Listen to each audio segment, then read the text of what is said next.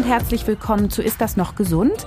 Der Podcast der Techniker. Ich bin Dr. Jael Adler, Ärztin mit eigener Praxis in Berlin und in dieser Folge geht es um Selbstfürsorge. Vielleicht für einige ein abgedroschener Begriff, aber wir wollen ihn mit Leben füllen. Und zwar geht es darum, wie kann ich meine eigenen Bedürfnisse besser wahrnehmen, sie nicht ignorieren, damit es mir insgesamt gut geht, ich gesund bin als Gesundheitsfür- und Vorsorge. Es ist nicht selbstverständlich, dass wir uns Zeit nehmen, mit uns selber in Kontakt zu treten. Manchmal fühlen wir uns dabei vielleicht sogar egoistisch oder haben ein schlechtes Gewissen. Wie wir das also richtig angehen, das erklärt uns heute Oskar Holzberg. Er ist Psychologe aus Hamburg, Psychotherapeut, Paartherapeut, Buchautor und Brigitte-Kolumnist. Und jetzt geht's los. Lieber Herr Holzberg, vielen Dank, dass Sie da sind, extra aus Hamburg gekommen und ähm, gehören zu meiner Lieblingsfachgruppe. Also ich freue mich jetzt auf das kommende Gespräch. Ja, vielen Dank, dass Sie mich eingeladen haben und schauen wir mal. Es geht um Selbstfürsorge. Ist ja fast ein abgedroschener Begriff. Warum müssen wir darüber reden? Naja, das Wort Selbstfürsorge ist ja auch schon äh, sehr schön, weil es eben genau das beinhaltet. Eine Fürsorge, eine Sorge um das eigene Selbst. Und im Englischen sagt man ja dazu quasi to care. Da gibt es einen schönen Ausspruch. Take care of yourself. Also pass gut auf dich auf, würden wir, glaube ich, sagen. Und äh, ein amerikanischer Philosoph, der sich die Frage gestellt hat, was denn eigentlich Liebe ist, kam zu der Einsicht, ein Mann namens Harry Frankfurt, dass eben Liebe ganz viel damit zu tun hat oder vielleicht das wirklich ist, was unter to care Sorge oder Fürsorge beinhaltet. Und insofern ist Selbstfürsorge auch eine Form von Liebe, also Selbstliebe. Und das ist ja extrem wichtig. Und warum ist das so schwer? Also eigentlich weiß man doch, was einem gut tut oder nicht. Ja, das weiß man, aber es gibt ja viele Faktoren, die da gegensprechen. Also wir brauchen ja eine gewisse Disziplin, wir brauchen irgendwie mhm. eine Möglichkeit, nicht zu streng mit uns zu sein. Und ähm, wir haben, glaube ich, auch viele falsche Ideen darüber. Also wir versuchen dann äh, was zu erfüllen, was vielleicht uns gar nicht entspricht oder quälen uns damit, das zu erfüllen. Wir leben ja in einer Leistungsgesellschaft und das heißt, die Gefahr, dass wir alles zu einer Leistung machen, ist natürlich immens groß. Und wir leben in einer wahren Gesellschaft. Das heißt, es ist so, dass wir mit Dingen versorgt werden, die immer besser sind, es uns immer bequemer machen und wir wollen unser Leben optimieren. Mhm. Das ist aber dann natürlich Stress und Idealisierung und das ist nicht unbedingt Selbstfürsorge, weil wir dann immer wieder was von uns fordern, was wir vielleicht gar nicht erfüllen können. Es ist interessant, dass Sie das sagen. Kritiker des heutigen Lebensstils sagen oft, ähm, eigentlich gucken alle nur noch nach Work-Life-Balance und wissen eigentlich ganz genau, dass Freizeit richtig wichtig ist und so und sind tendieren zur Faulheit. Ähm, ist das sozusagen für eine spezielle Generation besonders gemünzt, die Selbstfürsorge, oder gilt es doch für alle? Nein, ich glaube, das gilt für alle, weil das sind ja noch, noch mehr Faktoren. Wir müssen das vielleicht im Laufe des Gesprächs ein bisschen sortieren. Also zum Beispiel gibt es ja immer noch in unserer Gesellschaft dass zum Beispiel äh, Sportler ein Ideal sind. Und äh, die bringen ja enorme Leistungen, aber dafür trainieren sie ja auch wie verrückt. Und das heißt, sie gehen permanent in gewisser Weise über ihre Grenzen, was auch ja nicht unbedingt schlecht ist, nur wenn man dabei sich selber anfängt zu vernachlässigen. Und im Sport kann man das ja sehen, da gibt es ein ganzes Team an Leuten, die versuchen, die wieder fit zu machen, damit sie ihre Leistung bringen. Aber da, da gibt es keine Möglichkeit zu gucken, was jetzt für die gut ist, sondern mhm. das nächste Spiel steht an und dann ist ja immer die gleiche Aussage. Okay, ja, das war heute nicht so gut. Wir waren so nicht ganz geschlossen mannschaftlich.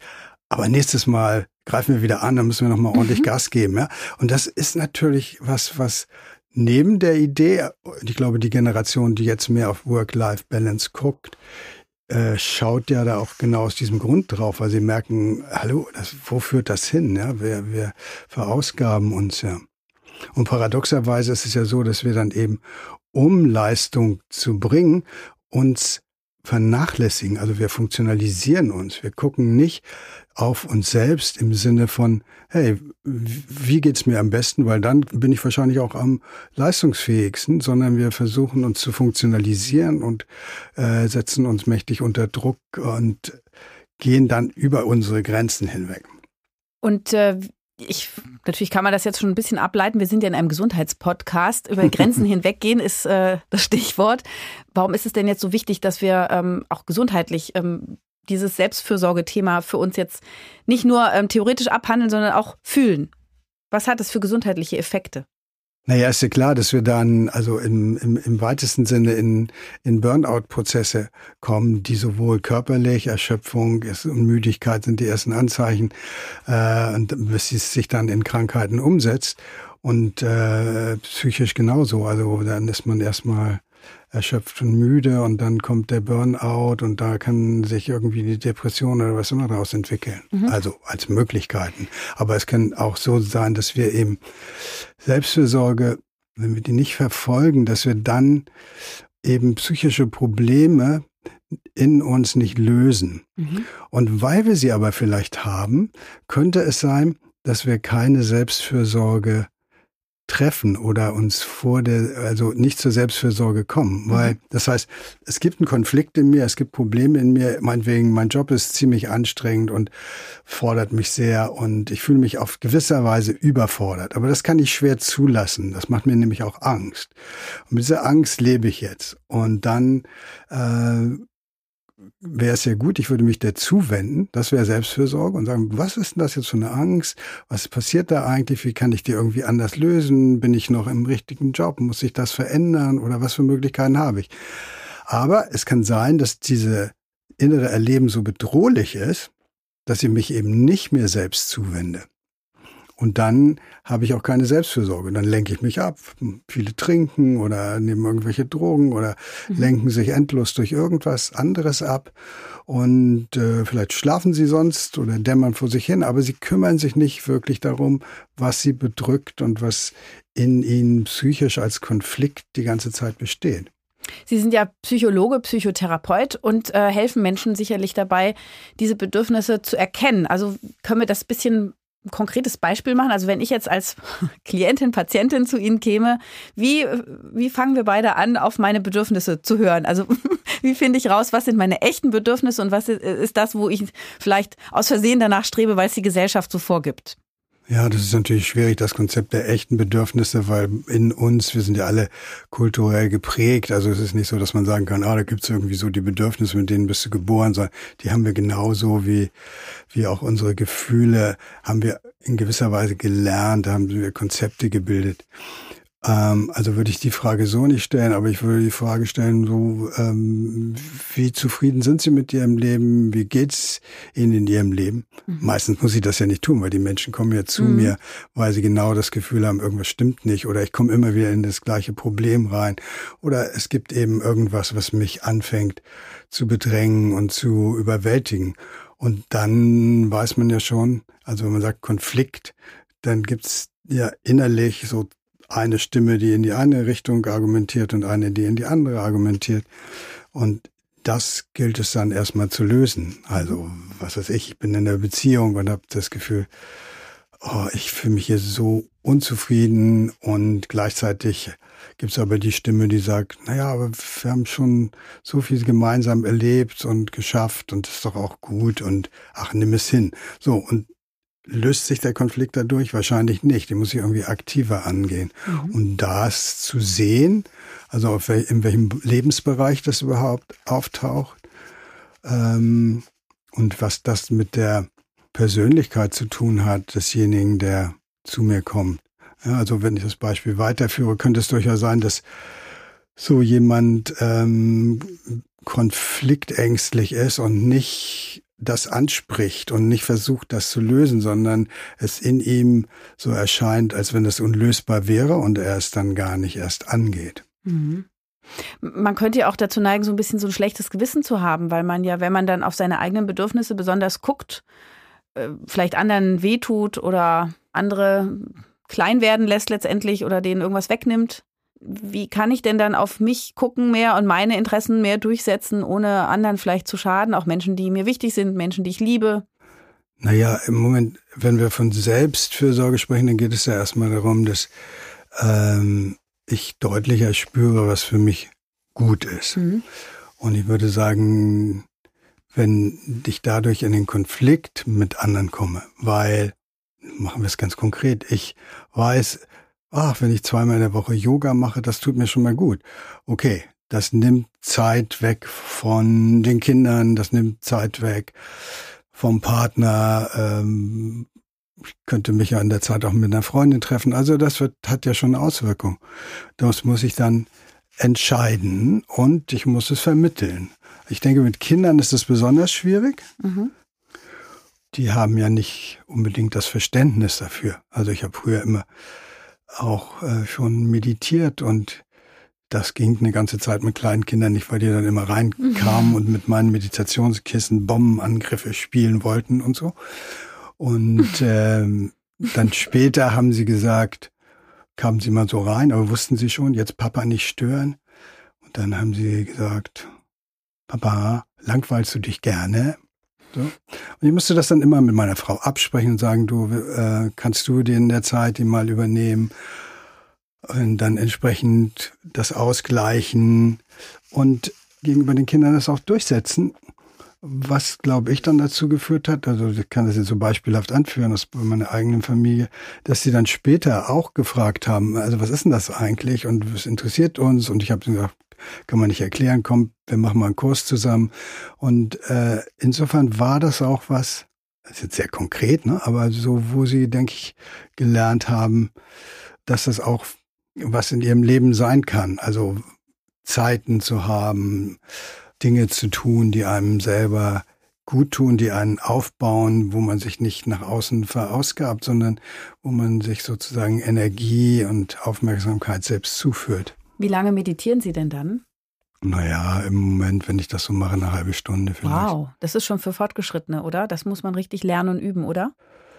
Ähm, ja, ich empfehle Menschen, die das, die das lernen wollen, immer, dass sie so einen äh, Kurs machen, der so mindestens eine Woche dauert. Das ist zwar ganz schön hartes Training, aber das ist gut. Man kann es auch in, gibt ja diese Mind-Based Stress Reduction, da kann man das auch so langsam aufbauen und lernen. Ist ja immer so, man sitzt dann und man weiß dann nicht, wie, wie lange die Zeit ist. Und dann gibt es so einen Gong, der nach einer halben Stunde, dreiviertel Stunde oder wann immer geschlagen wird, Ding. Und dann darf man sich wieder bewegen, dann darf man wieder aufstehen. Und ähm, an einem Punkt merkte ich dann, dass ich saß und eigentlich dachte ich nur die ganze Zeit, man soll ja mit dem Bewusstsein dann auch dabei bleiben. Schmerz, Schmerz, Schmerz. Mhm. Und dann machte es Pling und der Schmerz war weg, obwohl ich mich noch gar nicht bewegt hatte. Mhm. Und insofern gibt's ja dann auch bei den Meditationslehrer gern die Aussage, naja, es existiert halt nur in deinem Mind, also mhm. im englischen Wort für Geist, Psyche. Ähm, da existiert das nur. Das ist nicht äh, real in dem Sinne, ja. Mhm.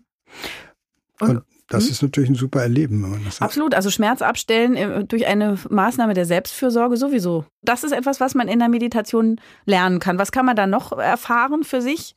Das ist ja in letzter Zeit so ein Trend geworden. Ja? Also, äh, und Achtsamkeit eben.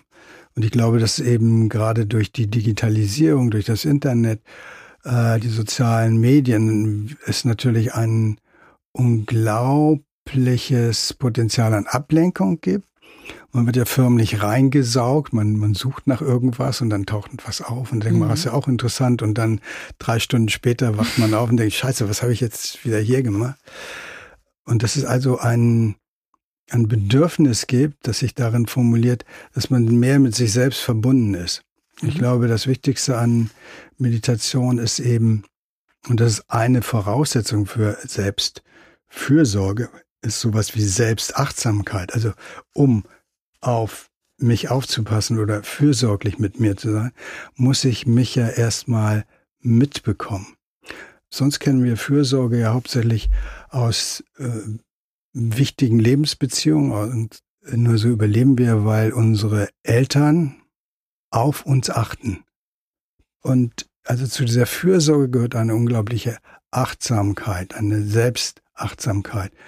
Und ähm, das ist vielleicht auch ein gutes Bild, das ist mir auch wichtig, wenn man über Selbstfürsorge spricht, dass leicht die Idee aufkommt, okay, da tue ich doch mal was Schönes für mich, ja. Ich arbeite wie ein Verrückter und dann fahre ich am Wochenende äh, in die Wellness-Therme. Okay, schon besser als nichts, aber eigentlich ist das sich zu verwöhnen oder dann mal was zu genießen, ein Teil von Selbstfürsorge. Aber der wichtigere Teil ist der, dass ich ständig mit mir auf irgendeine Art im Kontakt bin. Sonst bin ich wie die äh, liebe Tante, die immer mal reinrauscht und dann sagt, komm, wir machen jetzt mal was Nettes und so. Und dann verschwindet sie wieder. Aber die richtige Fürsorge wird ja von den Betreuungspersonen getragen, die die ganze Zeit anwesend sind und die in so einem ständigen Prozess der Fürsorglichkeit sind, die mhm. ständig hingucken, die ständig da um uns als Kind herum gewesen sind oder sind. Und diese gleiche Art von Fürsorge, die brauchen wir auch mit uns selbst. Das heißt, dass wir uns wahrnehmen, dass wir lernen, unseren Körper wahrzunehmen, dass wir lernen, unseren Atem wahrzunehmen. Also der, der Körper als solcher ist sozusagen das Kern selbst, das entwickelt sich auch im Bewusstsein zuerst. Das sind ja die Dinge, die wir mitbekommen müssen, bevor wir dann für uns sorgen können. Aber wir gucken auch auf unsere Eltern und die sind ja unsere Modelle. Mhm. Das heißt, wenn es später um Selbstfürsorge geht, dann ist es auch immer eine Möglichkeit, um sich überhaupt mal damit auseinanderzusetzen, wie nicht nur, was merke ich, wie ich mit mir umgehe, sondern was erinnere ich denn, wie meine Eltern mhm. damit umgegangen? Wie sind die mit sich selbst umgegangen? Und es gibt, glaube ich, noch einen Punkt, wenn wir wenig Fürsorge erlebt haben, wird es uns schwer fallen, auch Selbstfürsorge also die Fürsorge, die wir dann quasi übernehmen würden im Laufe unseres Lebens von unseren Eltern. Wenn die nicht da war, können wir die nicht übernehmen, also fehlt sie uns. Und an dieser Stelle ist der perfekte Moment für unsere neue Rubrik, der Mythencheck der Techniker. In jeder Folge gehen wir drei populären Vorstellungen, Vorurteilen oder Volksweisheiten auf den Grund. Zusammen mit unserem Studiogast beantworten wir die Frage, was stimmt denn wirklich? Mythos Nummer eins. Selbstfürsorge ist egoistisch oder gar narzisstisch. Ja, dann ist es keine, keine Selbstfürsorge. Selbstfürsorge ist erstmal ähm, positiv. Selbstfürsorge wäre oder ist egoistisch, wenn sie auf Kosten anderer geht. Also wenn ich mein Auto in der dritten Reihe stehen lasse, weil ich jetzt denke, oh, ich brauche jetzt dringend Kaffee und der ganze Verkehr staut sich für die nächste Viertelstunde. Das ist egoistisch, aber sonst nicht. Selbstfürsorge ist dann nicht egoistisch, wenn ich sie in die wichtigen Beziehungen, denen ich lebe, wenn ich sie da einbringe, also als mein Bedürfnis und das aushandle. Es kann sein, dass ich zu konfliktscheu bin und dann vermeide ich das, mache aber irgendwie mein Ding und dann wirkt das egoistisch, ja, aber eigentlich ist das ängstlich. Mythos Nummer zwei, Selbstfürsorge, dafür habe ich keine Zeit. Zeit hat man nicht, Zeit schafft man, Zeit nimmt man sich. Das ist immer eine Frage der Priorisierung. Klar gibt es Situationen, wo das Leben so überwältigend ist, dass es schwierig ist. Das sind meistens Situationen, wo Selbstfürsorge noch wichtiger ist als in anderen Situationen. Also ist immer eine Frage, wie wichtig ich das nehme. Jeder hat so einen Spielraum, den kann er ausschöpfen. Also wenn jemand den wirklich nicht hat, dann muss er erst recht sein Leben in Frage stellen. Ja? Äh, können natürlich harte soziale Bedingungen sein und der, es ist für den Einzelnen schwierig, aber dann braucht er dringend auf irgendeine Art Hilfe und Unterstützung. Mythos Nummer drei. Mhm. Selbstfürsorge ist ein warmes Schaumbad am Wochenende. Möglich, aber das ist nur ein kleiner Teil der Selbstfürsorge. Ich habe ja vorhin schon versucht zu schildern, dass ich glaube, Selbstfürsorge ist dieser Prozess der Selbstwahrnehmung und Selbstregulierung und dann immer wieder neu zu entscheiden. Das sind die kleinen Pausen im Alltag. Das ist das Mitbekommen, wo ich bin. Und ein Schaumbad am Wochenende kann wunderbar dazugehören, weil ich das Gefühl habe, ah, jetzt könnt ihr mich alle mal, jetzt gehe ich hier ins warme Wasser. Aber ähm, das reicht nicht. Es reicht nicht, weil diese, dieses, ich verwöhne mich mal, ich tu mir mal was Gutes, ja, unbedingt. Nur, wie gesagt, wenn das nicht äh, so ein kontinuierlicher Prozess ist, würde ich sagen, dann ist das keine Selbstfürsorge. Und ich habe von Ihnen gelernt, man muss in Beziehung mit sich treten, seinen Körper und seine Bedürfnisse, seine Gefühle beachten und spüren und wahrnehmen. Ich hätte die Frage jetzt schon fast auch beantworten können. Also ich lerne. Ja, bitte. Kann ich gehen? Nein, bloß nicht. Ich habe noch ganz viele weitere Fragen an Sie. Das war der Mythencheck der Techniker. Ähm, Zivilisationsphänomen vielleicht auch oder äh, also dass man jetzt sozusagen sich mit solchen Themen überhaupt beschäftigt. Wie ist es denn in anderen Regionen dieser Welt, wo es ums Überleben geht, um Hunger, um ganz andere Dinge? Können das die Menschen da automatisch oder lässt man das einfach hinten runterfallen, wenn es ums pure Überleben geht? Geht also ist das so ein bisschen auch sowas, was jetzt gerade irgendwie vielleicht auch aus Übersättigung entsteht, dass wir dieses Thema aufgreifen? Naja gut, also wenn Menschen unter sehr prekären, ausbeuterischen Verhältnissen leben, dann stellt sich denen natürlich diese Frage nicht. Man würde auf sie schauen und denken, ja, eigentlich wäre das ganz wichtig für die. Die, die. die haben ja gar kein eigenes Leben, weil sie irgendwie in einer Fabrik arbeiten und dann auf in irgendeinem Schlafsaal übernachten müssen und kein soziales Leben haben und auch wenig verdienen und so. Also da, wenn es in, in Situationen von Ausbeutung, klar. Mhm. Ich glaube, ansonsten ist es natürlich auch eine äh, immer eine Frage der, der Kultur, also wie die jetzt strukturiert ist und wie weit es Dinge gibt. Also wenn Sie daran denken, meinetwegen in unserer Kultur der der Gottesdienst in früheren Jahrhunderten, wo die Menschen sehr gläubig waren und wo das extrem wichtig war und alle dahin gingen, haben das vielleicht auch einige äh, erstmal gehasst und so, aber es war natürlich ein kollektives Ereignis der Selbstfürsorge für jeden. Jeder, jeder saß da erstmal und äh, hatte Zeit, sich zu reflektieren. Ähm, Sie haben gefragt, ja, ist das jetzt ein Phänomen unserer Zeit? Ähm, ja, aber ich glaube, dass eben, ich kann das jetzt nicht belegen, weil ich ähm, da nicht tief genug in irgendwelchen Kulturen drin bin, aber äh, ich glaube, dass jede Kultur da ihre, ihre Maßnahmen hat, dass auch äh, früher die Menschen ja nicht so gearbeitet haben, nicht so entfremdet und nicht so viel und es gar nicht so viele Ansprüche gab, denen wir gefolgt sind. Äh, seit der Einführung der Urzeit, äh, seit der Einführung der, der äh, industriellen Revolution, jetzt seit der Digitalisierung müssen wir uns auch noch mit anderen Kulturen zeitlich abstimmen. Also es ist ja irgendwie so, dass wir gar nicht mehr so in der Selbststeuerung sind, sondern wenn wir nicht aufpassen, durch lauter Anforderungen und Mechanismen überrollt werden. Ja, also das finde ich auch ist eine tägliche Herausforderung, dass immer wieder Dinge auf einen zukommen, äh, wo der denkt, man hat schon alles schon im Griff und dann kommen wieder neue Herausforderungen, die einem auch vielleicht fachfremd sind. Ja, aber da wird es ja auch interessant mit der Selbstversorgung. Ich glaube, ein wichtiges Wort für mich ist dabei noch Selbstfreundlichkeit. Mhm. Weil wenn Sie sowas sagen wie, ja, da hat man nicht alles im Griff. Hm. Mhm. Ist das denn so toll? Ist das denn so wichtig, alles im Griff zu haben? Es werden genau diese Situationen auftauchen, wo ich das nicht schaffe, wo mir das zu viel ist, wo das schwierig ist.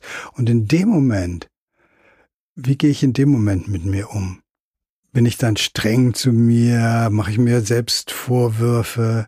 Wenn ich dann in so eine Situation komme, wo ich ein bisschen das Gefühl habe, ich schaffe das nicht. Ich kann mich eben, jetzt habe ich es nicht im Griff. Oder wie Sie sagen, jetzt, uh, jetzt, was mache ich jetzt damit? Und dann aber dabei mit mir selber freundlich zu bleiben. Und nicht in so eine Selbstabwertung oder gar Selbstbeschimpfung oder mhm. so auf sich selber Druck auszuüben, sondern so befreundet und in solchem Sinne fürsorglich mit mir zu sein. Mhm. Ja, das ist ganz wichtig. Was ist denn der Unterschied zwischen Männern und Frauen? Können die einen das besser als die anderen? Also ich glaube, dass in unserer Kultur immer ganz doll darauf geachtet wird, ein Unterschied zwischen Männern und Frauen. Und der ist auch total überbetont. Der existiert in der Form gar nicht. Mhm. Also würde ich erstmal sagen, nein, da mhm. gibt es eigentlich keinen Unterschied. Aber es gibt einen Unterschied, weil es die Männerrolle natürlich noch gibt. Und wenn Männer die übernehmen, dann kommt es zu all diesen Phänomenen, die wir kennen. Also Männer gehen weniger zum Arzt, äh, Männer ignorieren eher ihre körperlichen Symptome oder ihre seelischen. Äh, Männer sind eher sachorientiert als beziehungsorientiert dann. Genau, der ganze emotionale Bereich ist dann nicht so entwickelt, die sprechen da nicht gerne drüber. Und ähm, da steckt natürlich noch eine ganze Menge Übles drin, im, im Grunde auch, also so eine gewisse Härte gegen sich selbst. Ja? Mhm. Und wenn man so hinguckt, mich schockiert mich immer, wenn ich das noch höre, dass dann einer sagt, ja, er muss ein bisschen abhärten. Das ist so richtige äh, Nazi-Ideologie, ja, also Kruppstahl, was, ja. was einen hart macht. Nein, darum geht's ja nicht. Es geht darum, gut, gut mit Dingen umzugehen. Und manchmal braucht man muss man Diszi also lernen, wie Disziplin geht oder auch ein bisschen Selbstüberwindung, so, das schon. Aber geht ja nicht darum, sich abzuhärten, weil das bedeutet ja, ich krieg nichts mehr von mir mit. Und dann sind wir gleich wieder da bei dem eben, je weniger ich von mir mitkriege, umso schwerer wird es, Selbstfürsorge überhaupt denken zu können, fühlen zu können, einen Ansatz zu haben. In der Partnerschaft man liebt sich, man hat sich gefunden, man findet sich anziehend und im Laufe der Zeit bemerkt man, nicht alle Bedürfnisse und Wünsche, die man so hätte, werden erfüllt und befriedigt. Und das kann ja zu so einem schlechten Gefühl bei einem oder beiden führen. Im Rahmen der Selbstfürsorge, was ist der Plan? Was tun wir? Ja, nicht drauf hocken bleiben, sondern das ernst nehmen und ähm, in den Prozess gehen mit dem Partner, das zu klären. Die Bedürfnisse sind ja auch nicht so festgeschrieben in uns, sie entstehen ja auch neue in der Partnerschaft.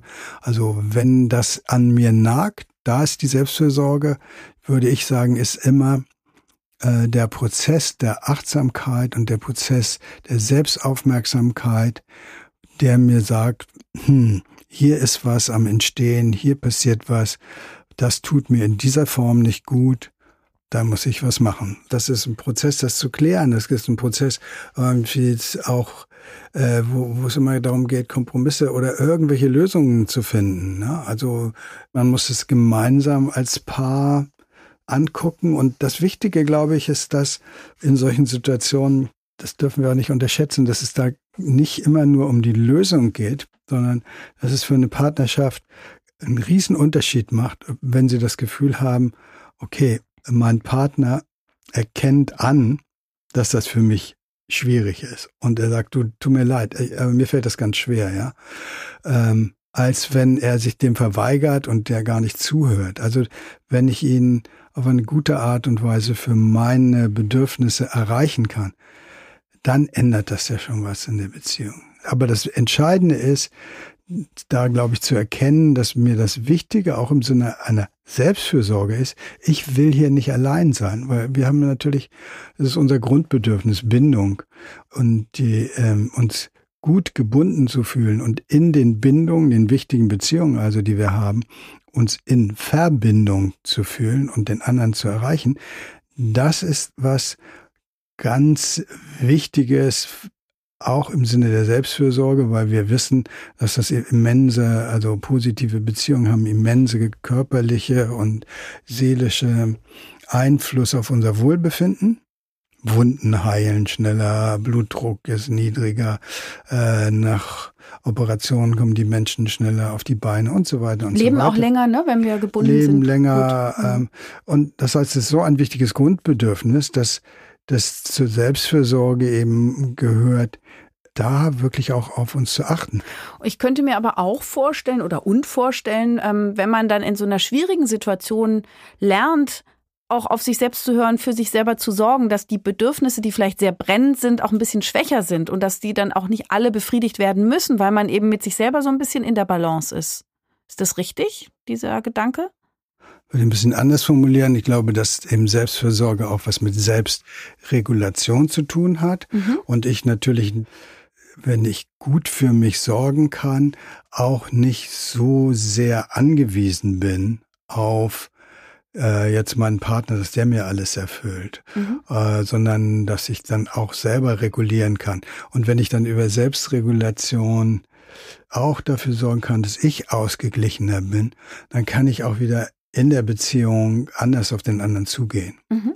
Wie ist es in der Freundschaft? Wie viel äh, Selbstfürsorge verträgt diese menschliche Beziehung? Natürlich eigentlich kein Problem. Also gibt es sicherlich natürlich sehr anspruchsvolle Freundschaften, wo es sowas gibt. Du musst immer für mich da sein und du darfst gar nicht so. Das ist schwierig, aber ich will bei Freundschaften mal anders drauf gucken. Was ein Thema ist, was dem ich oft begegne, ist, dass Menschen sagen, oh, ich habe diese Freunde und oder diese Freundin und jeden Freund.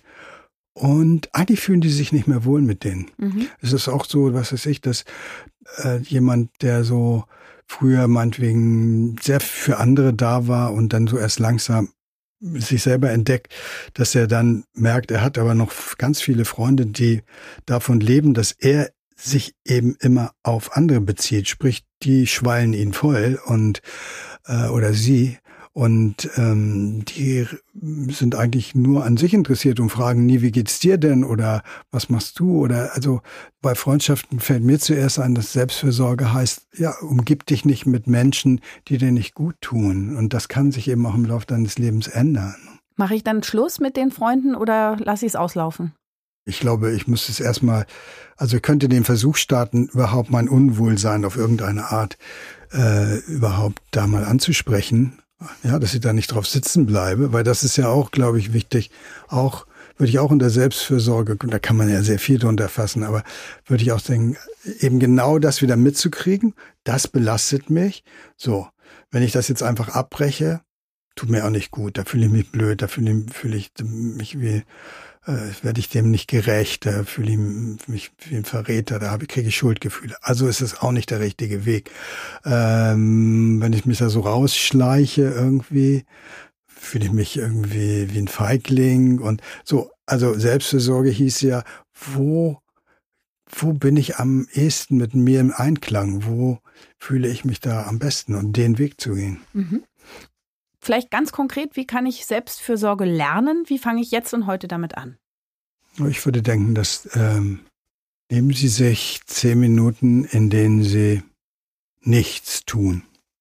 Setzen sich irgendwo hin, machen Sie gar nichts, nehmen Sie sich nichts vor und bleiben Sie einfach bei sich mit der Idee, äh, so mit der Alltagsfrage, wie geht's dir eigentlich? Und spür in dich hinein, fühl, was in dir vorgeht. Man könnte es so sagen, nimm mal Kontakt zu deinem Selbst, also zu dir. Selbst ist ja so ein Konzept quasi, aber das bedeutet ja, wie wir uns wahrnehmen, äh, was, wie wir uns sehen ähm, und da überhaupt mal Kontakt zu nehmen. Dann könnte ich dann das nächste, was man sagen könnte, wäre ganz einfach, was Sachen zu machen. Stell dir einfach mal vor, wer immer du jetzt bist, kannst du jetzt mal sagen, ist nur mein Ich, ja, der es jetzt spricht. Und ich stelle mir mal vor, was immer mir dabei kommt, ich rede zu meinem Selbst. Mhm. Ja? Und was sagt mein Selbst, wie ich eigentlich mit ihm umgehe? Man könnte auch sagen, es hat so ein bisschen was vom, vom inneren Kind, aber also ich würde es ruhig als mit dem Selbst lassen. So, also wenn, wenn ich so einen inneren Dialog mit mir gehe, wie sorge ich eigentlich für mich? Wie gehe ich eigentlich mit mir um? Was kommt mir dann spontan, wenn ich in die andere Position gehe? Was sagt dieser andere Teil in mir? Er sagt, naja, machst du eigentlich ganz gut, aber ehrlich gesagt, du könntest schon mehr schlafen, ja. Also ich finde, du quälst mich da immer morgens aus dem Bett und abends lässt du mich da noch lange diese Geschichten machen. Das gefällt mir nicht so gut. Oder, oder, oder. Mhm. Und dann einen Plan fassen. Ja, dann muss man natürlich sich an die Umsetzung machen, klar. Und bauen wir da äh, einen großen Druck eigentlich auf, wenn wir jetzt alles richtig machen wollen? Das ist ja auch eine Gefahr dabei. Absolut, ja. Das ist dann wieder die, die Selbstfreundlichkeit, die da wichtig ist, dass ich eben keinen Druck auf mich ausübe, dass ich zwar meinetwegen sage, gut, pass auf, es ist gut, wenn du ähm, jeden zweiten Tag eine halbe Stunde bleiben wir bei sowas Yoga machst oder so.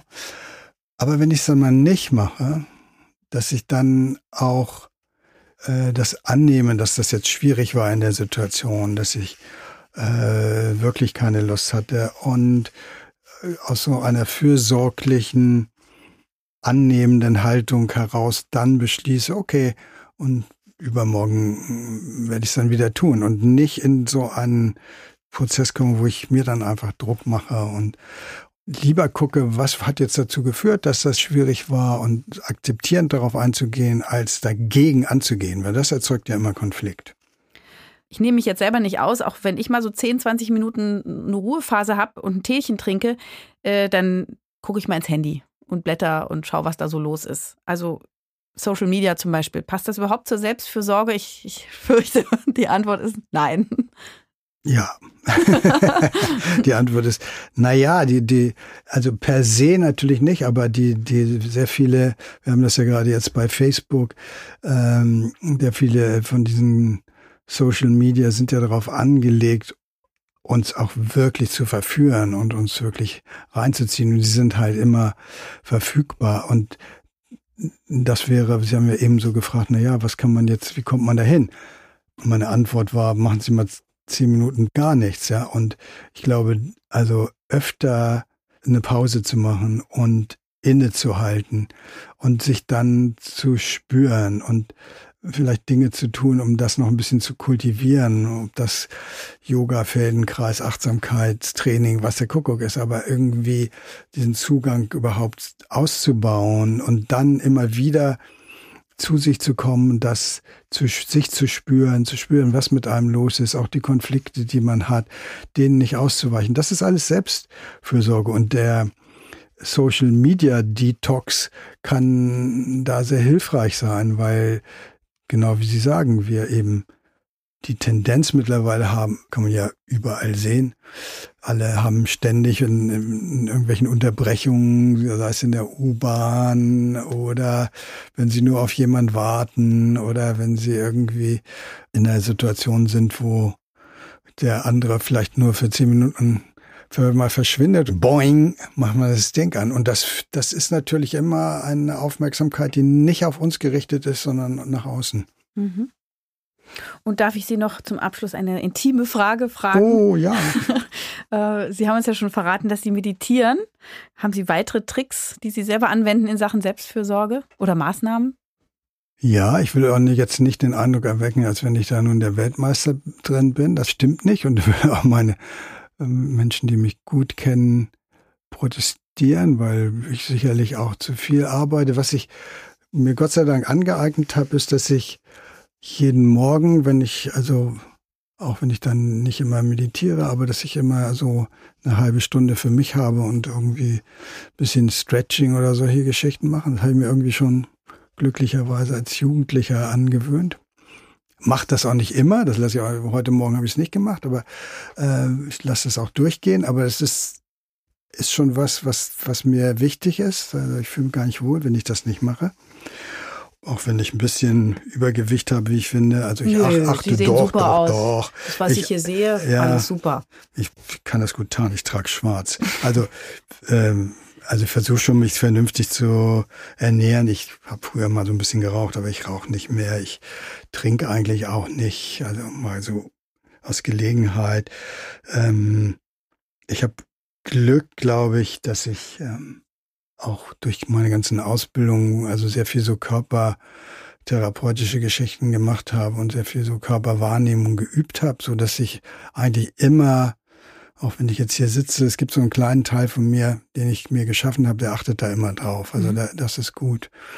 Ich gucke, dass ich äh, möglichst lange Urlaube habe, nicht immer nur so zehn Tage, sondern wirklich drei Wochen, möglichst vier Wochen so um dann auch wirklich mal rauszukommen. Und ich glaube, eine Maßnahme, auch Selbstfürsorge äh, ist bei mir, ist, dass ich Tagebuch schreibe. Früher habe ich es sehr intensiv gemacht, jetzt nicht mehr so intensiv, aber immer mal wieder. Also, weil das auch so ein, so ein, so ein Prozess ist, wo man sich ja drin selbst begegnet. Also, das ist auch was, was ich Menschen durchaus anrate, wenn ich das Gefühl habe, sie sind zu weit von sich weg, einfach mal so das aufzuschreiben, was sie bewegt und, und äh, das ist ja auch wie so ein Dialog, in dem man dann geht. Aber im Grunde ähm, das sind viele Maßnahmen. Ja, ja, ja. Ich glaube, also ich sage das jetzt auch nicht, um mich darzustellen, sondern weil, um das deutlich zu machen. Zum Beispiel, also auch ich habe ich auch schon immer gemacht. Ich lese gerne und das ist auch so ein Zustand von Selbstvergessenheit und irgendwie in was eintauchen. Mhm. Und wenn das stabilisiert mich auch, das reguliert mich auch. Also alles, was dazu beiträgt, so irgendwie in einem, in einem guten Zustand zu sein, ist natürlich wichtig. Man muss dann, das hatten wir aber alles äh, ja schon, seine Beziehungen klären und äh, die Dinge, die einen wirklich belasten, die großen Steine versuchen aus dem Weg zu rollen. Aber, und das finde ich also vielleicht als Abschluss dann auch wichtig, das Leben ist eine Baustelle. Und das heißt, es gibt keinen äh, Moment, wo das abgeschlossen ist. Wir werden immer wieder damit zu tun haben, wir werden immer wieder, das, es wird uns mal leichter fallen, wir werden den Kontakt zu uns mal wieder verlieren, wir müssen ihn dann wiederfinden, wir haben gute äh, und das Leben gut aufgebaut, wir haben eine Disziplin entwickelt, die uns gut tut und die wird es zusammenbrechen und dann immer wieder im Sinne von annehmen und verändern, erstmal selbstfreundlich zu sagen, Okay, ja gut, hast du jetzt nicht hingekriegt. Was ist los? Wie, wie, was, was könnte dazu beitragen, dass du es wieder leichter aufnehmen kannst? Wie kommst du wieder dahin, was dir gut tut? Oder ist das vielleicht so, dass es in deinem Leben sich alles verändert hat und du jetzt andere Bedürfnisse hast? Aber also diese, immer die auf sich zu achten und gleichzeitig die Selbstfreundlichkeit zu behalten, äh, kann man ganz gut auf der Baustelle leben. Lieber Oskar Holzberg, das ähm, Gespräch ist für mich heute auch ein Teil meiner persönlichen Selbstfürsorge. Es war wirklich angenehm. Mein Bauchgefühl sagt, ja, das hast du sehr genossen. Ich danke für diese äh, tolle Zeit und ähm, für Ihre guten Tipps und hoffe, dass es den Hörerinnen und Hörern genauso geht. Das hoffe ich auch. Dankeschön. Gut, ich danke Ihnen. Das war's für heute. In 14 Tagen erscheint die nächste Folge von Ist das noch gesund? Vielleicht habt ihr bis dahin ja ein paar Minuten Zeit, uns in eurer Podcast-App zu bewerten. Ihr könnt uns auch Fragen schicken, Themenvorschläge, Kritik. Schreibt uns dazu gerne an podcast.tk.de oder nutzt die Social-Media-Kanäle der Techniker. Ich sage euch vielen Dank fürs Zuhören, freue mich aufs nächste Mal. Eure Jael Adler.